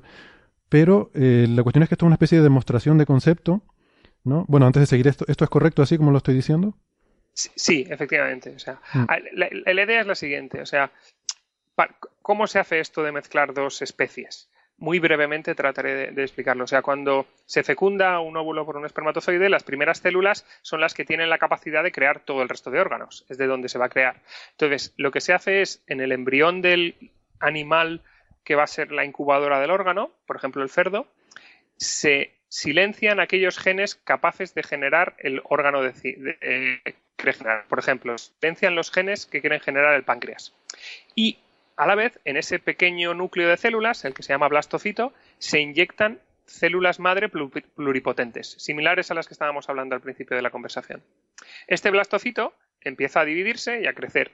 Y al final, cuando uno piensa en cómo se crea un cuerpo, debe entender que las células están todo el tiempo compitiendo entre ellas. Es una evolución y van compitiendo. De forma que las células de cerdo y las células humanas irán compitiendo por crear los distintos órganos. Claro, como las células humanas están en desventaja completamente con respecto a las de cerdo, en la mayoría de órganos, en todos, crecerán solo células de cerdo exceptuando en aquel órgano en el cual las células de cerdo no pueden crear el órgano, porque los genes los tienen silenciados, en ese caso cabe la posibilidad de que las células humanas generen ese órgano. Por ejemplo, si se inyecta, si se silencian los genes que son capaces de generar el páncreas y se introducen células humanas que pueden generar el páncreas, ese cerdo, cuando vaya creciendo, pase a embrión, todo el cerdo estará hecho de células de cerdo, exceptuando el páncreas, que estará hecho de células humanas. Hmm. Entonces, lo, ¿qué es lo que han visto hasta ahora? Ahora, el objetivo de este estudio era llegar a la fase embrión y ver si eso era cierto. O sea, ver si de verdad a- eh, todo el cerdo era de células de cerdo, exceptuando el órgano que se deseaba. Y lo que se ha visto es que parece que sí. De hecho, lo que ha sucedido es que el páncreas, por ejemplo, principalmente seguía siendo de cerdo. O sea, era, un- no recuerdo el porcentaje, pero entre un 60 y un 80% de cerdo y había unas cuantas células humanas allí dentro. Solo en el páncreas, no en el resto del, del animal. Lo cual demuestra que es viable la técnica, pero probablemente haya que aprender más qué genes hay que silenciar, cuál es la técnica para inyectar las células, etcétera, etcétera. Entonces, queda, por supuesto, queda mucho para entender cuál es la tecnología para hacerlo, pero el objetivo que hasta ahora se planteaban es ver si de verdad ese tipo de animales serían viables. Exacto. Entonces, pero lo que yo iba, entonces ahora mismo esta investigación está limitada por el aspecto ético. O sea, hay unos eh, eh, estos comités éticos de los que de los que hablábamos antes habían autorizado este tipo de investigación, este experimento y llegado únicamente hasta este punto. Eh, yo lo que entiendo es que como sociedad todavía no tenemos claro hasta qué punto éticamente esto se puede continuar y estos desarrollos hasta dónde podemos llegar. qué tipo de mezclas de especies podemos hacer, hasta qué punto es ético, eh, digamos, pues criar animales como granjas de órganos, etcétera, etcétera. Evidentemente esto tiene unos beneficios. Hay gente que se muere en un hospital esperando por un, trasplante de órgano, eh, pero también por otra parte a todos nos da un poco de, no, nos da un poco de mal cuerpo el imaginarnos un, cerdo con órganos humanos que, que van a ser utilizados luego entonces entiendo que este sí que es un punto un poco no tan claro como el que hablábamos antes, donde sí que puede existir un cierto debate, y este es un debate que tiene que tener la sociedad. O sea, no corresponde a los científicos decidir eh, cuáles son los límites éticos de este tipo de investigación. Y yo la impresión que tengo es que la sociedad va muy por detrás de la ciencia. O sea, que la ciencia ya está llamando a la puerta de este tipo de desarrollos, de este tipo de descubrimientos, y la sociedad todavía no ha planteado y no ha resuelto estos debates que, tiene que tenerlos, y es importante que esto se haga y nos va a pillar el toro, como dice la, expresión popular. Em, tenemos que mm, debatir estas cosas, dejarnos de otros debates absurdos y tontos que tenemos y, ponernos ya de acuerdo en qué es lo que hay que hacer y hasta dónde se puede llegar, porque eh, la ciencia ya está ahí. No sé si tú estás de acuerdo con esto. completamente. Eh, es, un tema muy complicado, como tantos otros que yo creo que no solo en biotecnología, sino en otros aspectos de nos van a aparecer con la inteligencia artificial o nos van a aparecer con muchos otros temas que la ciencia está avanzando mucho más deprisa que la conciencia ciudadana al respecto. En este tema en concreto, por tranquilizar a la gente, hay que tener en cuenta que es eh, el, número de comités éticos que vigilan esto no son dos, como la investigación básica que os he comentado anteriormente, sino que en Estados Unidos tanto la Food and Drug Administration como la, el National Institute of Health están encima de absolutamente cada paso de esta investigación. Y hay que tener en cuenta que estas dos eh, entidades eh, son a nivel de todo el país de Estados Unidos y no están, no están esos comités no son exclusivamente de, de científicos, sino que se trata de comités en muchos aspectos con, eh, miembros que son elegidos desde un punto de vista político y miembros de la sanidad, de, diversos entornos. Entonces, por supuesto, yo creo que la sociedad tiene que aprender a entender que la ciencia es una, nos va a dar muchas posibilidades, mucha y que probablemente gracias a ella vivamos mucho mejor todos tanto los animales como nosotros.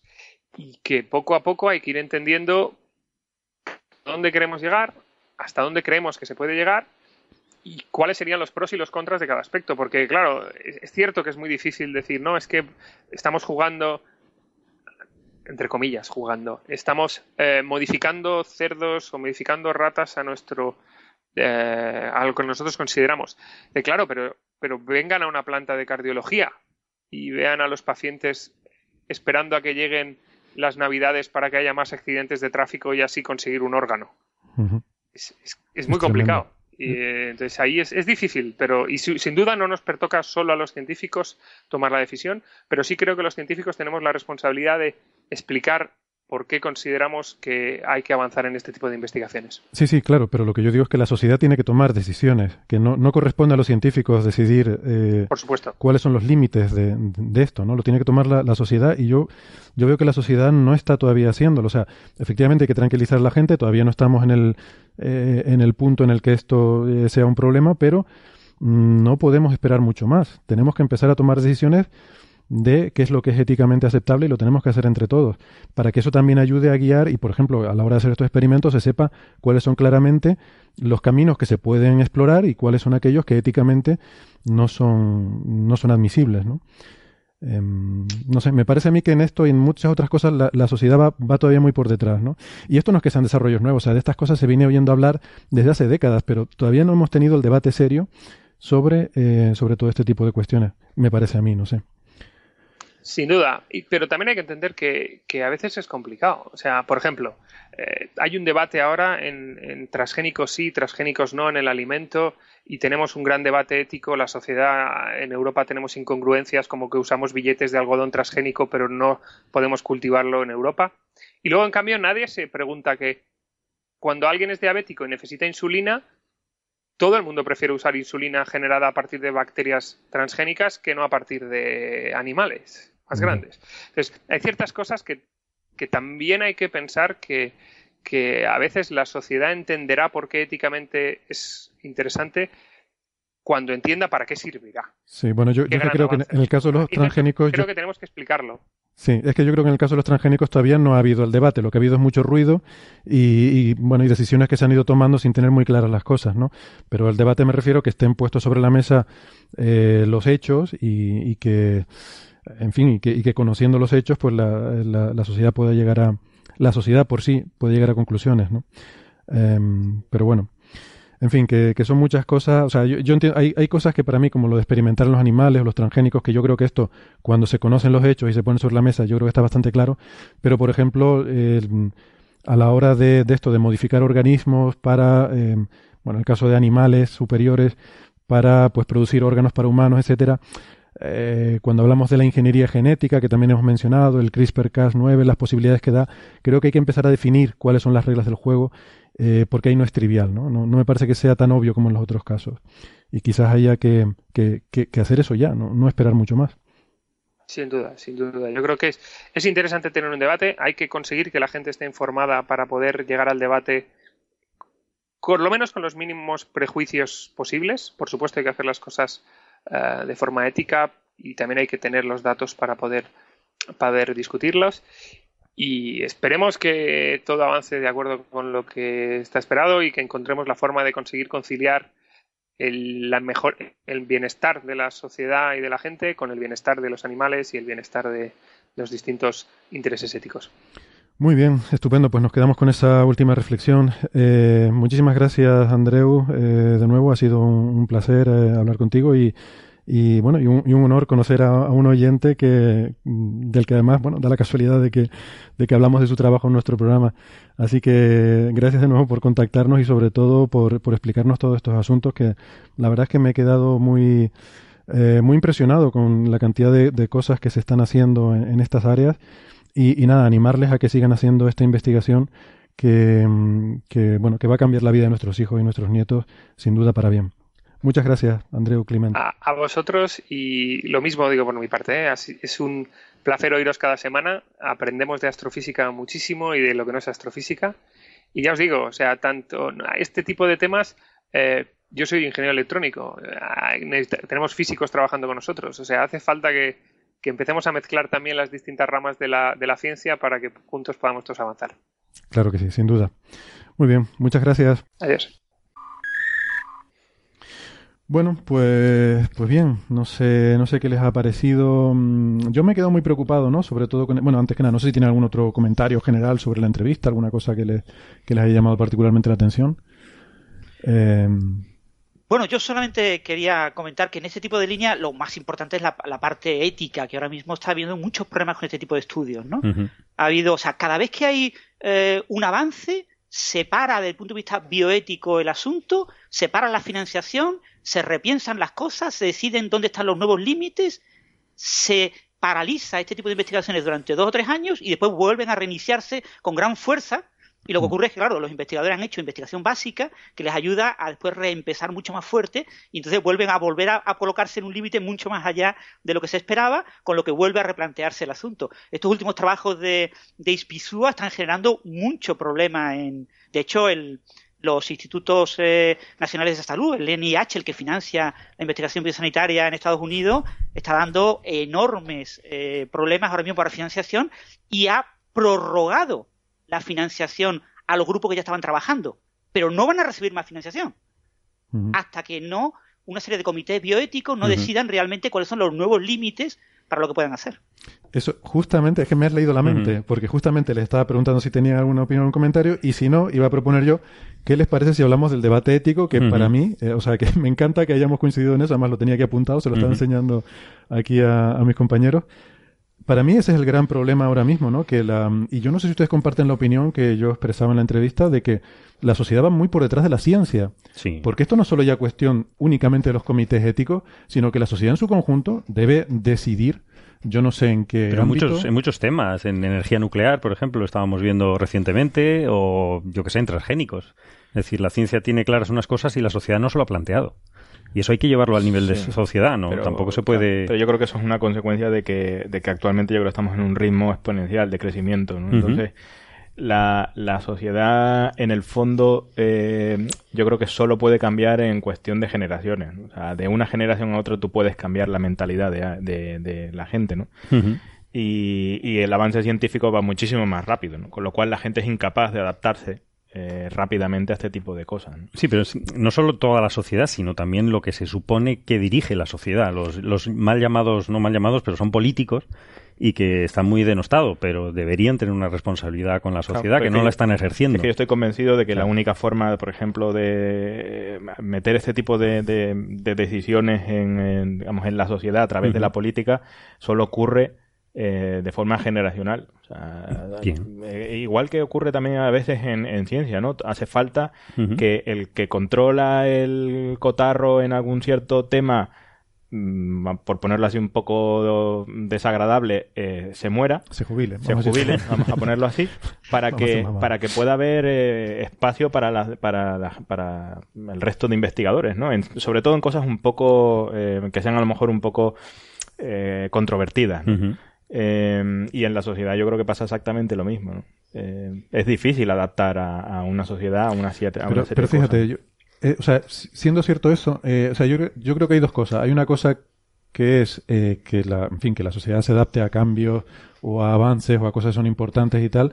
Eh, por ejemplo, eh, Carlos mencionaba pues transgénicos, donde a mí me parece que no hay un debate real, o sea, hay a lo mejor falta de conocimiento y eso quizás, pues como decía mm, Andreu, a lo mejor es culpa nuestra de los científicos que a veces estamos convencidos que las cosas son Mm. de una forma y no nos molestamos en explicarlas. Luego, Eh, luego hay temas en lo entonces- que se mezcla ¿no? la ciencia con la economía. Y eso tampoco Bien. se está debatiendo. Ahí también hay otras o sea, el tema de que transgénicos, que- eso es fundamental. Bien. Pero luego hay cuestiones donde yo creo que sí que hay un, un debate donde, o sea, o debería haber un debate donde para mí la cosa no está clara. Eh, o sea, en, este, en este tema de modificación genética, de hasta qué punto es admisible llegar o no, yo es que ahí no creo que sea un problema de que la sociedad se tenga que adaptar o de que falte información o de que no estén las cosas claras, sino que hay que tomar decisiones y no corresponde a los científicos en este caso. O sea, yo creo que nosotros los científicos tenemos que poner los datos encima de la mesa y decirle, a ver, señores, ¿qué quieren hacer?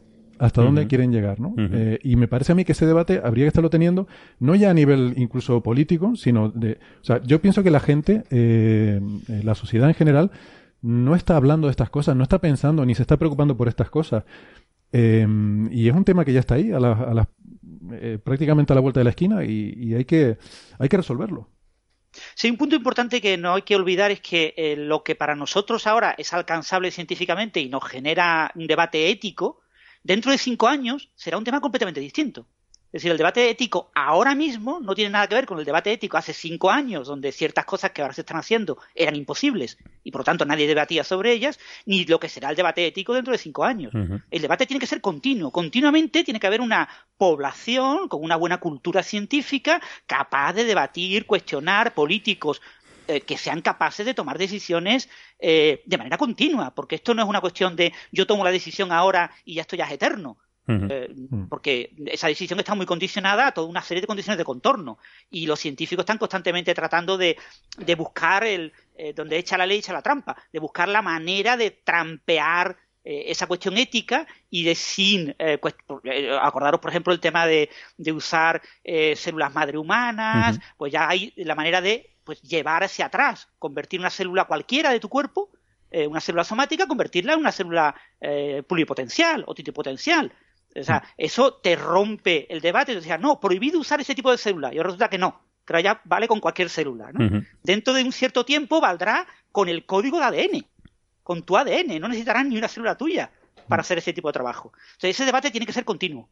Y lo que hay que tener es una sociedad bien educada, Claro, eh, dicho, con sí, una sí. buena divulgación, una buena cultura científica, en la que eh, incluso los responsables tengan esa cultura y puedan ir constantemente adaptando el, el Sí, lo- debate y las restricciones a los O científicos. sea, yo, yo todo eso lo entiendo. Lo que pasa es que también es cierto que justamente quienes tienen que tomar esas decisiones, que son los políticos, eh, tienen normalmente unas, o sea, unas eh, previsiones bastante a corto plazo, ¿no? Con lo cual, cuatro años típicamente. Una, una, toma de decisiones de este calibre, ¿no? En el cual, pues, puedes hacer una legislación relativamente, eh, digamos, libre, ¿no? Para todos estos experimentos, eh, aparte de cuestiones ideológicas, no se lo van a plantear, ¿no? Porque tienen otros problemas que para ellos son... Y sobre todo tienen intereses económicos personales que estamos viendo que eso es un problema gravísimo, ¿no? Es decir, mm. es que todos estos temas están mezclados con la economía. Tema energético, economía. Eh, todo lo de transgénicos, grandes empresas, de economía. Es mm. decir, estamos mezclando temas y, tenemos unos políticos que son incapaces de abstraerse a eso, ¿no? Ah, aún así, yo te digo, yo personalmente creo que, no es, que es normal. O sea, que no, a mí no me causa un problema el que un político piense a cuatro años vista, ¿no? Porque hoy en día la sociedad está cambiando a tal ritmo que a cuatro años vista ha cambiado muchas cosas, ¿no? Entonces, eh, yo lo veo como algo normal que todo tenga que estar constantemente evolucionando. Lo que sí creo que es importante es que haya que eh, haya eh, maneras en las que la sociedad se pueda culturizar, pueda aprender la situación y pueda aprender las cosas y pueda debatir, ¿no?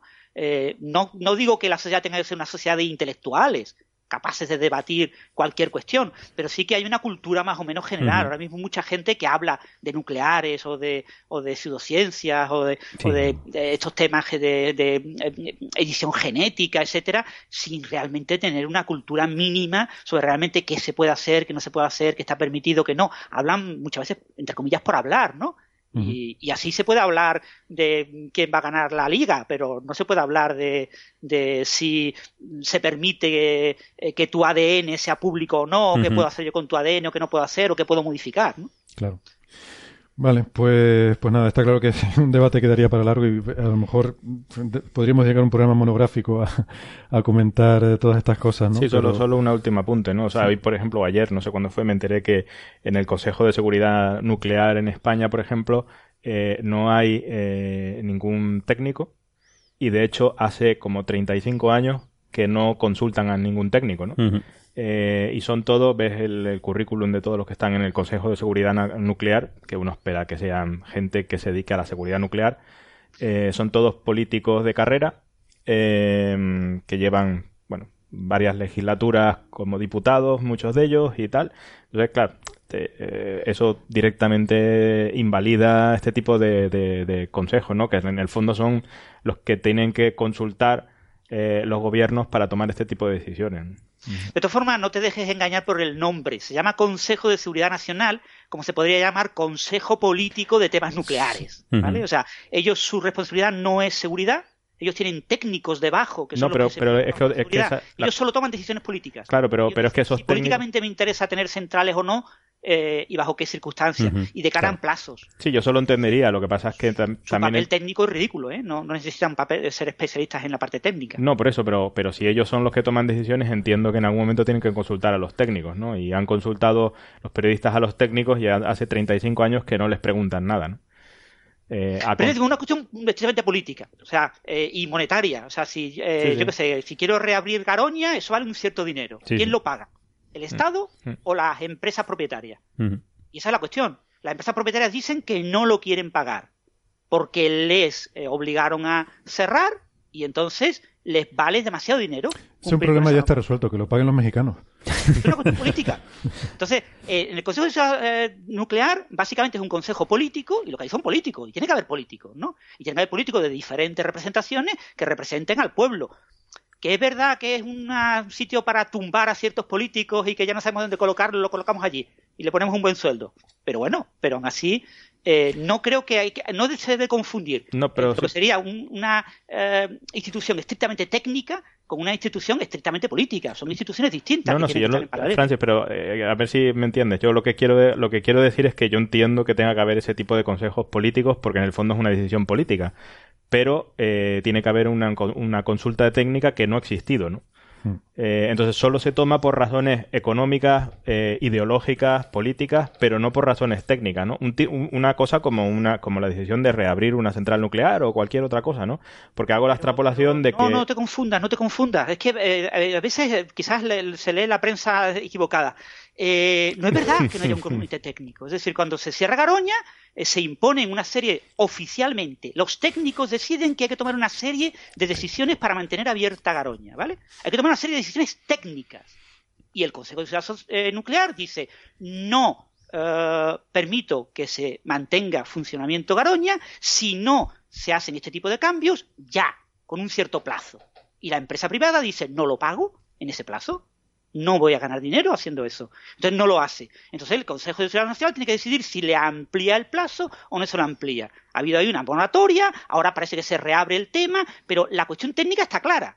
Es decir, si el Consejo de Seguridad Nacional dice Garoña es segura, no dice Garoña es segura.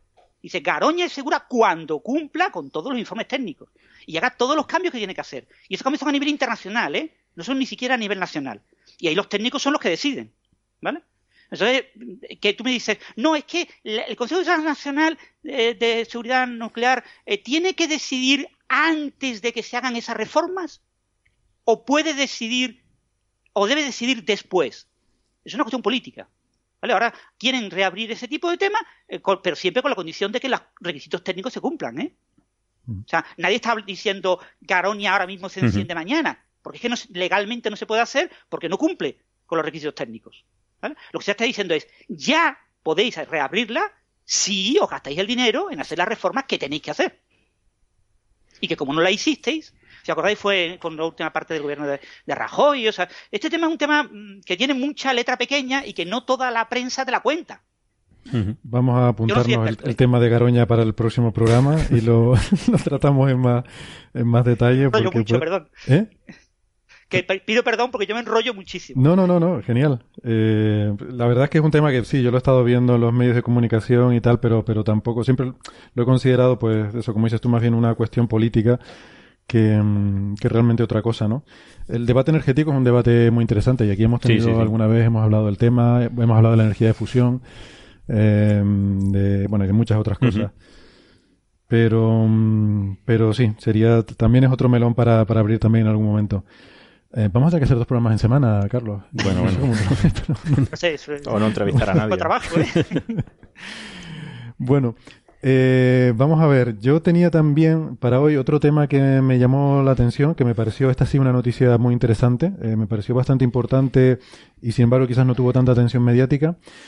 Em, son estas medidas, nuevas medidas de la constante de Hubble, hechas con una técnica nueva utilizando eh, el efecto de lente gravitatoria sobre un cuásar distante, ahora explicaremos todo esto, pero se trata básicamente de una nueva forma de medir el ritmo de expansión del universo.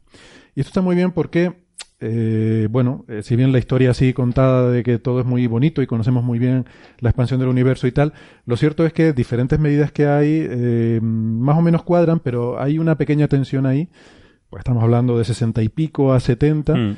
que no está del todo resuelta porque diferentes medidas aunque parece que es poca diferencia, es decir, 65, es decir, 70 kilómetros por segundo por megaparsec, parece que son medidas muy parecidas, pero la cuestión es que cada una de esas medidas tiene su barra de error y esas barras de error son suficientemente pequeñas como para que no terminen de encajar. Es decir, esa diferencia entre 60 y pico y 70 es mayor de lo que indicaría el error de las medidas, ¿no? Y son, son medidas diferentes, unas basadas en el fondo de microondas, otras basadas en estrellas, en supernovas, Em, entonces parece que hay cierta, no discrepancia, pero se llama tensión, ¿eh? que es una palabra que a mí me gusta mucho, entre diferentes medidas, porque, bueno, eh, creo que está a nivel de 2 sigma, ¿no? Aquí hemos hablado a veces de... Está más, está más. Con Planck está a 3,6 sigma las diferencias.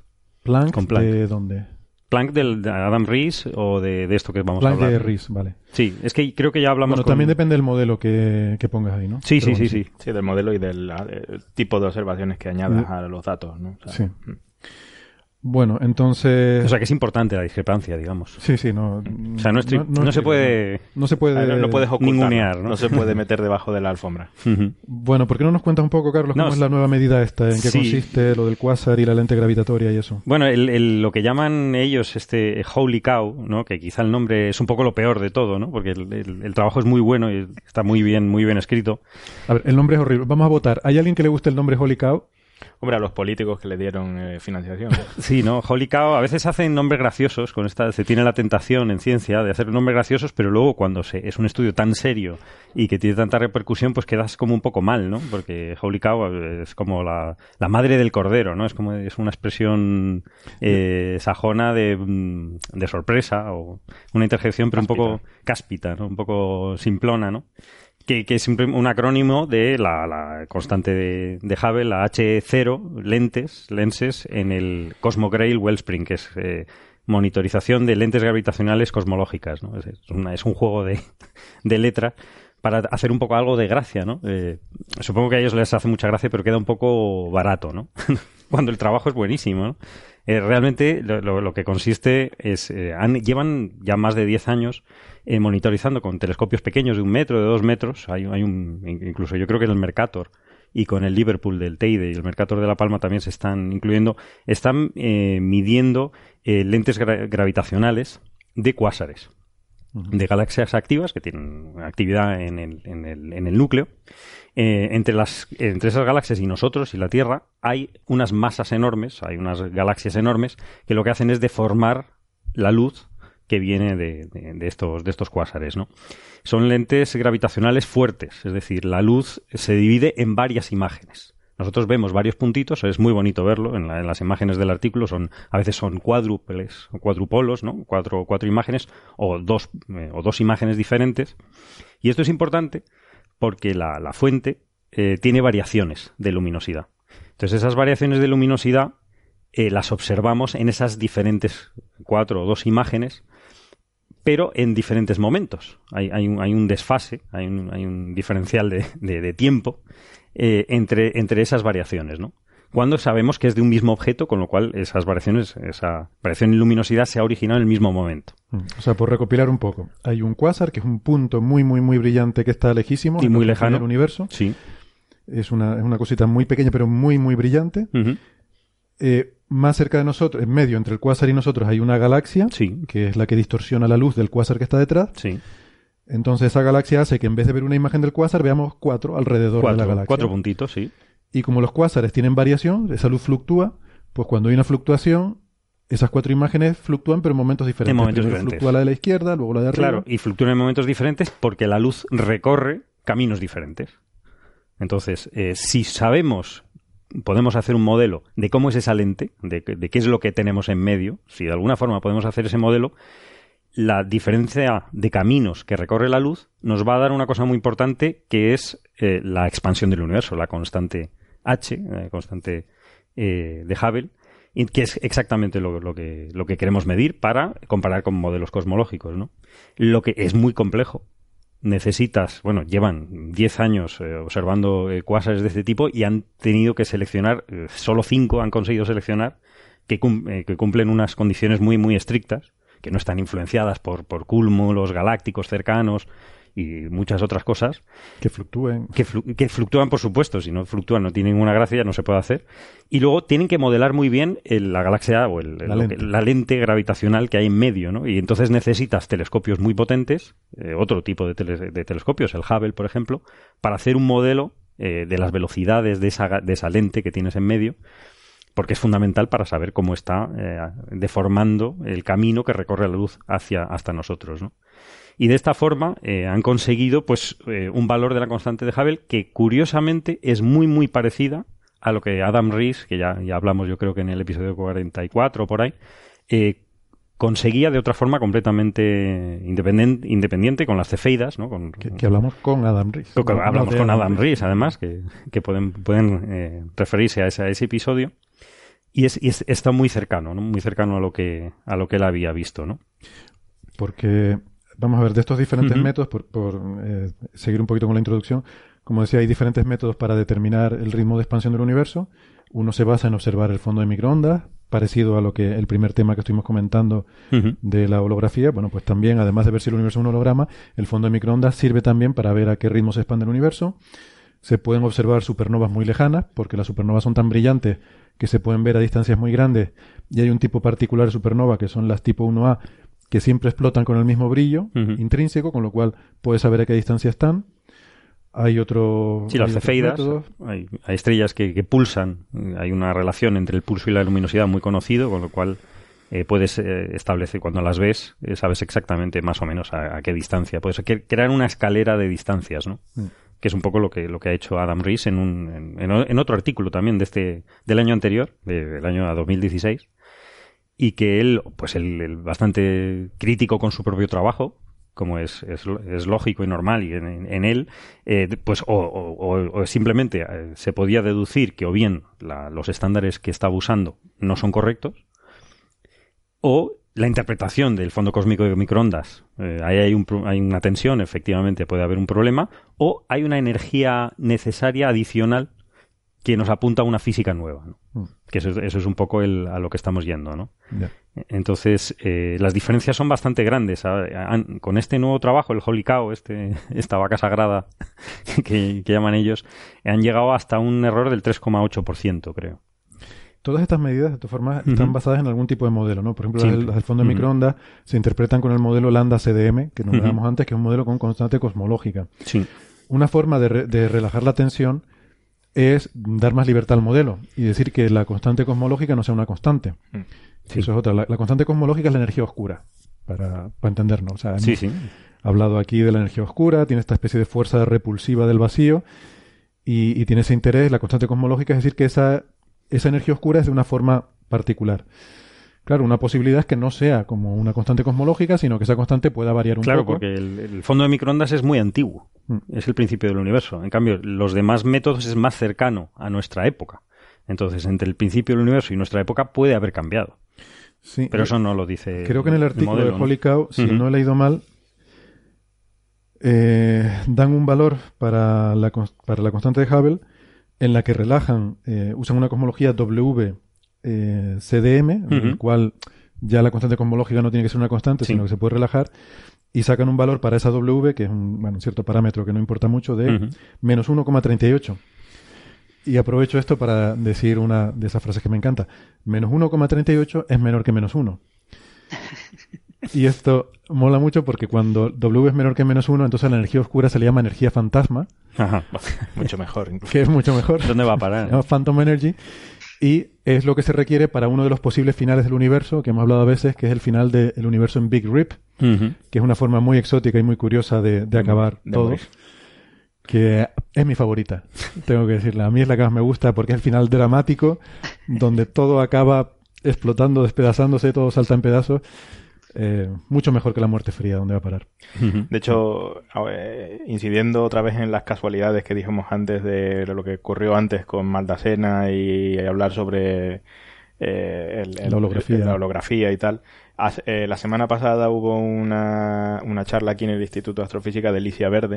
Es verdad que está, en Hablando- el, está en la web, lo se puede ver en el streaming, Sí, creo, del IAC. Exactamente, sí. IAC. Eh, hablando justamente sobre esta tensión, ¿no? Y de, de, eh, eh, cuando se añaden los datos de Planck junto con estas nuevas medidas de la constante de Planck, de, de la constante de Hubble, eh, aparece esta, eh, esta tensión y posibles formas de resolver esto.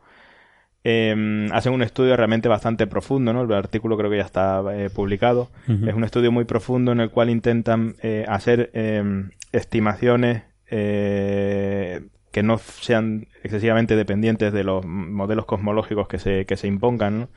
Y llegan al final a la conclusión de que todo se puede más o menos resolver si uno invoca eh, de alguna manera, eh, digamos, O física... sea, si me vas a decir invocar, que es otra que me Sí, encanta, sí. invocar energía fantasma, ya, Ya, hemos cerrado el círculo y. Ese es el título de Pues este si- episodio. si uno invoca que básicamente el- la- las eh, épocas eh, eh, iniciales del universo, eh, más o menos la física la conocemos, pero eh, en la época tardía, o sea, digamos, relativamente cerca de nosotros en tiempo, eh, hay, digamos, física que no estamos incluyendo, ¿no? Entonces hacen unas estimaciones de, de ese exceso, digamos, de energía, eh, energía oscura o como quieras llamarlo, eh, que habría que añadir para intentar ajustar esto sin, sin eh, para intentar quitar esa, esa tensión, ¿no?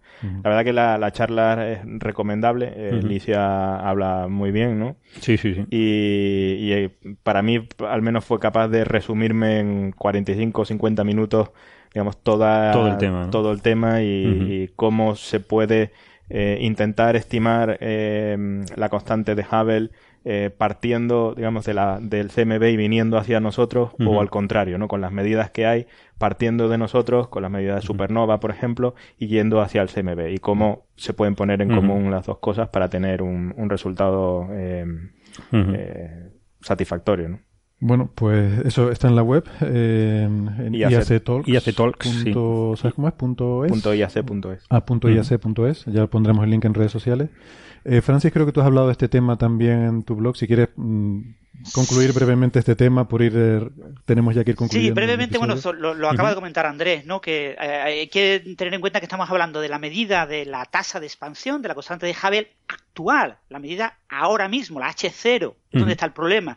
Claro, cuando cogemos los datos del Fondo Cósmico Microondas, que están a Z1100, a un corrimiento Z terrible, o sea, hace 13.600 millones de años, y, lo, y extendemos esas medidas tan alejadas hasta la actualidad, pueden haber pasado muchas cosas. Entre otras cosas, por ejemplo, la aparición de la energía oscura, porque la energía oscura es un fenómeno muy, muy reciente en el universo. De orden de Z2, 2, Z3, vemos energía oscura. Hasta entonces, la energía oscura era completamente despreciable a, a escala cosmológica. ¿no? Entonces, y por otro lado tenemos esa otra idea que lo ha comentado Andrés, desde ahora voy hacia atrás y reconstruyo. Este modelo de, de estimar eh, la constante de Hubble ahora mismo, usando lentes gravitacionales fuertes, que se ha hecho con cinco lentes, ¿eh? y que si miras el artículo, cada lente da un valor completamente distinto. Si tú coges las bandas de error y las pones una encima de otra, y dices, qué barbaridad, ¿eh? Lo del 4% en un artículo de medicina no se lo cree nadie, ¿eh? esos datos, ¿eh? Con esos datos no se lo cree nadie, ¿eh? Cuando ellos tengan 100 eh, lentes gravitacionales fuertes, yo ya empezaré a creerme algo. Pero los datos son y eso sí, es un experimento, unos, unas observaciones, un análisis muy, muy complicado. Pero en cualquier caso, si estamos extendiendo desde ahora hacia el pasado, con una galaxia intermedia cercana, eh, un cuásar muy lejano, y estimando toda la posible materia y galaxias que hay entre la galaxia que actúa de lente y nosotros. Eso es muy complicado de hacer. Y si tuvieras las reconstrucciones de masa, que son claves en las estimaciones de los tiempos de llegada, el camino óptico seguido por cada una de esas imágenes, esa cruz de Einstein que vemos de, del cuásar lejano, eh, eh, esa reconstrucción de la destrucción de masa, la ves y dices, qué mal hecha está. ¿Vale? O sea, eh, si lo miras en detalle, te das cuenta de que este tipo de, de cálculos son extremadamente difíciles. Estamos comparando un análisis de fondo cósmico microondas que ha tenido una evolución de la constante de Hubble en el punto actual desde mediados de los 90 con COBE, con WMAP, con Planck, que ha sido una cierta continuidad, con unas medidas, en este caso concreto de lentes gravitacionales fuertes con cuásares, muy recientes, con una técnica muy novedosa, que ha sido probada con cinco cuásares, que en realidad funciona bien con tres, que los otros dos no funcionan tan bien, que tienen una enorme cantidad de incertidumbre y que ellos estiman errores del 4%, cuando tú miras la gráfica dices, no me lo creo. Y además les ajustan todo bien poniendo energía fantasma. Una constante, la, la ecuación de estado para la energía oscura, digamos, eh, con un valor eh, menor de menos uno. Realmente es, hay que ser muy cauto y muy escéptico con este tipo de trabajo. ¿eh? Es muy difícil. Está eh, eh, llevado, dirigido por gente del Max Plan, por gente eh, emigrados en Alemania. es un trabajo muy complicado, pero hay que ser muy cautos y no pensar que esto lo mismo dentro de 10 años, cuando de verdad tengan un número de fuentes bueno, lo mismo el resultado baja para abajo la constante de Hubble, que eso ha pasado muchas veces antes. Sí. No, de hecho, yo, quería. Este trabajo hay que cogerlo entre comillas, aunque hayan publicado como ocho papers. ¿eh? Pasa que coincide ah, muy bien con lo de Adam Rees, que eso, es lo, curioso, ¿no? Hay que tener cuidado con la, la, coincidencia mm, por autoridad, ¿no? De claro, claro. Y quería mencionar aquí una anécdota histórica sobre la constante de Hubble, que cuando primero se determinó, eh, la, determinó Hubble estaba mal porque la, super, eh, las cefeidas no, que él observó, bueno, no eran del tipo, bueno, igual no me quiero liar. La cuestión es que él sobreestimó en un factor 10 la constante. su, su primera estimación era de un valor de 600 frente al 60 y pico que 70 que consideramos hoy en día. que dicen ellos. De, 600 y pico. Eh, entonces, si tú ves la, la, curva de los diferentes valores de la constante Hubble con el paso del tiempo, ves como parte de 600 en los años 20 y luego hasta de los años 20 a los años 60 va disminuyendo, Va disminuyendo, es lo que progresivamente. decía Francis, Sí, ¿no? un Que- poco. que, cuidado que nos podemos ir. Va disminuyendo históricamente hasta los años 60, que ya prácticamente toma el valor actual y ya pues se, se estabiliza en ese valor actual de 69, 70, por ahí, ¿no? Con la curiosidad de que, de que todas esas medidas son incompatibles entre sí dentro de la barra de error, ¿no? Sí, Con lo cual, la o sea, tensión que hablábamos. O sea, es un poco lo que dice Francis, ¿no? O sea, las barras de incertidumbre que están poniendo son subestimadas sí o sí, ¿no? En, cual- en cualquiera de Parece. los casos. Bueno, porque todo esto lleva su modelado detrás y... Sí, el- efectivamente, y- pero justamente por eso eh, uno debería ser suficientemente serio como para dar un valor, si quieres un valor eh, promedio, y dar una incertidumbre que sea realista, ¿no? O sea, si no, eh, eh, bueno, esto al final se termina olvidando y nadie se acuerda del valor de la constante de Hubble que diste en el año 60, Ujú. ¿no? Eh, pero, pero bueno, debería darnos vergüenza, ¿no? Sí, la- Bueno. las sigmas que ha comentado Carlos, por ejemplo, son sigmas suponiendo como correcto lo de Planck. Coges la incertidumbre de Planck y la extiendes y ves muchas sigmas con esta medida. Pero si coges la mar- la- el margen de error de esta nueva medida, el de Planck no está tan no está tantas sigmas, está mucho menos. O sea, depende de cuál de los dos cojas como referencia, tienes más sigmas o tienes menos. Sí, sí. Porque Sí. uno tiene un error más pequeño, una banda de error más pequeño que el otro. Es un tema importante y oiremos más, pero sin duda la buena noticia es que haya otro método independiente Sí. que aunque como So- dice solo Francis, decir una cosa, que, el, que el equipo es muy importante, el que lo hace es Sherry Suyu, una chica de Taiwán, emigrante en, en- en Alemania y que ha estudiado en Estados Unidos, eh, que simplemente que como empiezan los actos de, para eh, concienciar el papel de la mujer en la ciencia, que creo que es muy importante destacarlo, ¿no? para que, que es que las mujeres también, por supuesto, contribuyen igual que los hombres a la ciencia y tiene que haber más, ¿no? Sí. simplemente Y decirlo. tendremos una especial la semana que viene sobre ese tema. Muy bien. Muy bien, pues muchas gracias a todos. Eh, Francis, encantado. Eh, esperamos que vuelva a menudo. Gracias amigos y a los oyentes, pues gracias por estar ahí. Nos escuchamos la semana que viene. Venga, Adiós. hasta luego.